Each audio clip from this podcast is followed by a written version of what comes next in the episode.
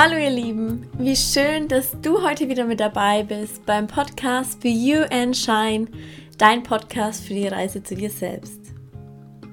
Heute geht es um das Thema Entscheidungen treffen und welche Macht deine Entscheidungen haben. Ich wünsche dir ganz viel Spaß damit.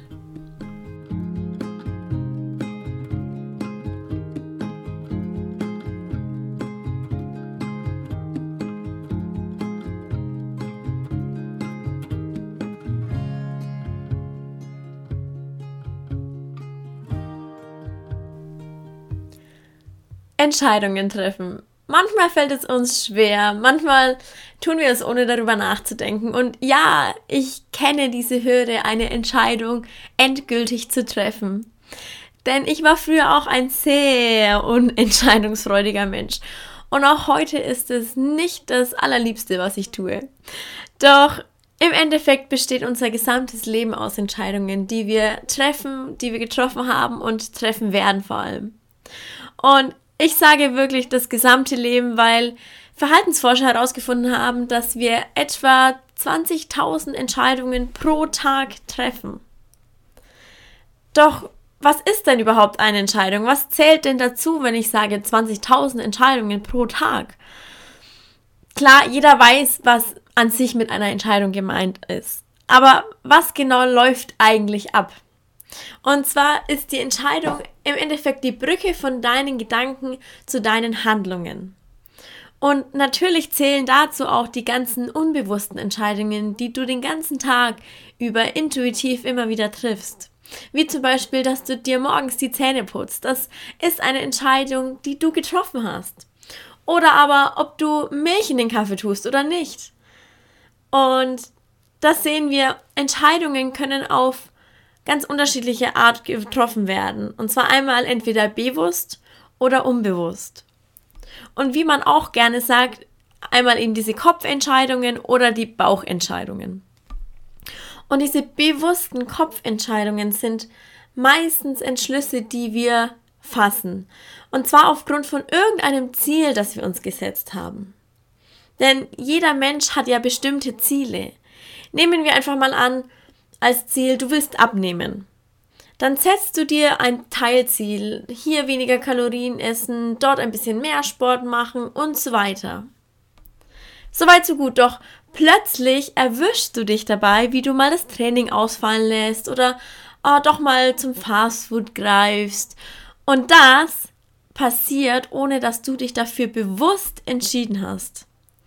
Doch trotz allem ist es eine Entscheidung, denn das Ganze passiert unbewusst. Und das Unterbewusstsein ist so stark, denn pro Sekunde, wirklich pro Sekunde, werden circa 11 Millionen Sinneseindrücke in unserem Gehirn verarbeitet. Und davon nehmen wir aber nur etwa 40 wirklich bewusst wahr. Und daher siegt eigentlich meistens unser Unterbewusstsein. Doch du kannst dir natürlich immer wieder bewusst machen, wenn du etwas tust oder lässt, dass auf jeden Fall trotzdem immer du die Konsequenzen von deiner Entscheidung akzeptieren musst. Wenn du also immer mehr Klarheit darüber erlangst, welche Auswirkungen Entscheidungen haben können, dann kann dein Unterbewusstsein dich nicht mehr ganz so oft überraschen und austricksen. Die Frage ist doch jetzt aber, wie kann man also jetzt eine gute Entscheidung treffen? Und diese Frage ist auch überhaupt gar nicht so einfach zu beantworten, weil sowohl nur auf den Kopf zu hören, als auch nur auf das Gefühl und dadurch Entscheidungen zu treffen, führen nicht allein automatisch zu einem positiven Ergebnis. Das Einzige, was wirklich gewiss ist, es gibt nichts Schlimmeres, als keine Entscheidung zu treffen. Denn keine Entscheidung zu treffen ist trotz allem ja auch eine Entscheidung, und zwar die Entscheidung, dass alles so bleibt, wie es ist. Und nichts ist doch schlimmer, als dauerhaft auf der Stelle zu treten und sich damit nicht fortzubewegen. Denn meist führt es zu größeren Problemen, als eine einfach mal eine schlechte Entscheidung zu treffen. Doch die meisten Probleme bei der Entscheidungsfindung macht häufig die Angst. Und die Angst kann sich ganz unterschiedlich zeigen. Sie führt aber meistens nur dazu, dass eine Entscheidung herausgezögert wird. Denn die Angst bezieht sich meistens nicht auf die Entscheidung selbst, nein, sie bezieht sich vielmehr darauf, dass eine falsche Entscheidung getroffen werden könnte. Das heißt, wir haben Angst vor einer falschen Entscheidung. Denn man hat sich vermutlich selber den hohen Anspruch gestellt, die richtige Entscheidung treffen zu müssen. Doch durch dieses Hinauszögern vergisst man leider viel zu oft, dass auch eben keine Entscheidung zu treffen eine Konsequenz mit sich bringt. Und teilweise sind diese Konsequenzen noch viel, viel schlimmer als die der angeblichen falschen Entscheidung. Kurz gesagt, wir haben einfach Angst, unsere Entscheidung im Nachhinein zu bedauern und zu bereuen. Und daher will ich euch jetzt einmal zwei sehr wertvolle Strategien zeigen, die für mich sehr, sehr hilfreich sind, um meine Entscheidungsschwierigkeiten, die ich doch auch immer wieder habe, zu überwinden. Und zwar ist die erste Strategie, bring dein Verstand und dein Gefühl zusammen. Um dir über deine Gefühle zu den Optionen klar zu werden, solltest du die Alternativen visualisieren. Also welche Emotionen lösen beide Entscheidungsoptionen bei dir aus? Und dann notier dir das einfach mal, wie du dich bei den jeweiligen Optionen gefühlt hast. Und nimm dir dazu wirklich in Ruhe die Zeit und versetz dich nacheinander in die einzelnen Optionen hinein und schau, wie es dir dabei geht. Und achte dabei wirklich auf das Gefühl. Und anschließend, wenn du das Gefühl analysiert hast, dann befrage einfach noch deinen Verstand. Und dazu kannst du ganz einfach und ganz simpel eine Pro- und Kontraliste erstellen. Und am Ende verknüpfe dein Gefühl mit dem deines Verstandes und schau, was für eine Option bei dir dann rauskommt.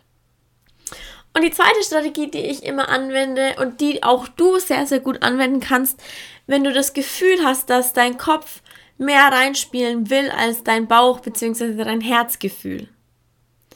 Das ist folgende. Und zwar schreib dir am besten einfach mal beide Optionen auf. Oder wenn du mehrere Optionen hast, dann schreib dir jede einzelne Option mal auf. Und zwar jede einzeln auf einen extra Zettel oder auf ein extra Blatt und falte die so zusammen, dass die gefalteten Zettel dann am Ende wirklich identisch aussehen. Und dann misch einfach mal die Zettel durch, damit du überhaupt gar nicht mehr weißt, wo was auf welchem Zettel steht. Und dann nimm dir wirklich in Ruhe wieder die Zeit, dich mit deinen Füßen auf die Zettel zu stellen und zu schauen, was mit dir und deinem Körper passiert. Und wenn du da das Gefühl hast, das funktioniert nicht, dann kannst du dich auch sehr gerne auf die Zettel draufsetzen, indem du sie einfach auf den Stuhl legst und dich draufsetzt und deine Augen schließt und in dich hineinspürst, was jetzt gerade die Reaktion von deinem Körper auf diesen Zettel ist.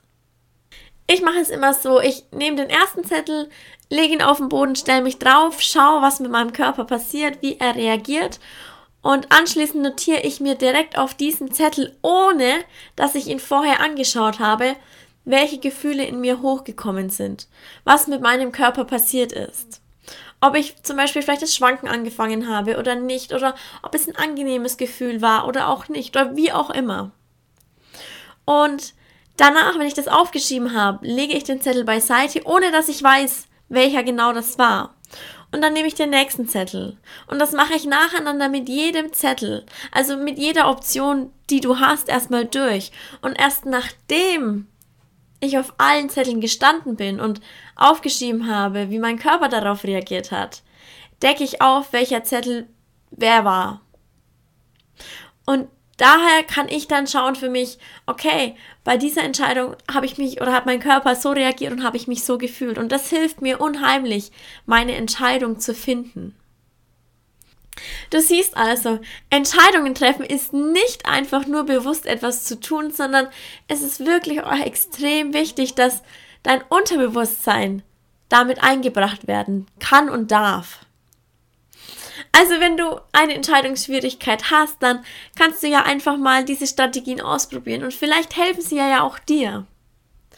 Und bis nächste Woche wünsche ich dir eine ganz wunderbare, eine ganz tolle und erlebnisreiche Woche und wünsche dir alles Liebe. Deine Sarina.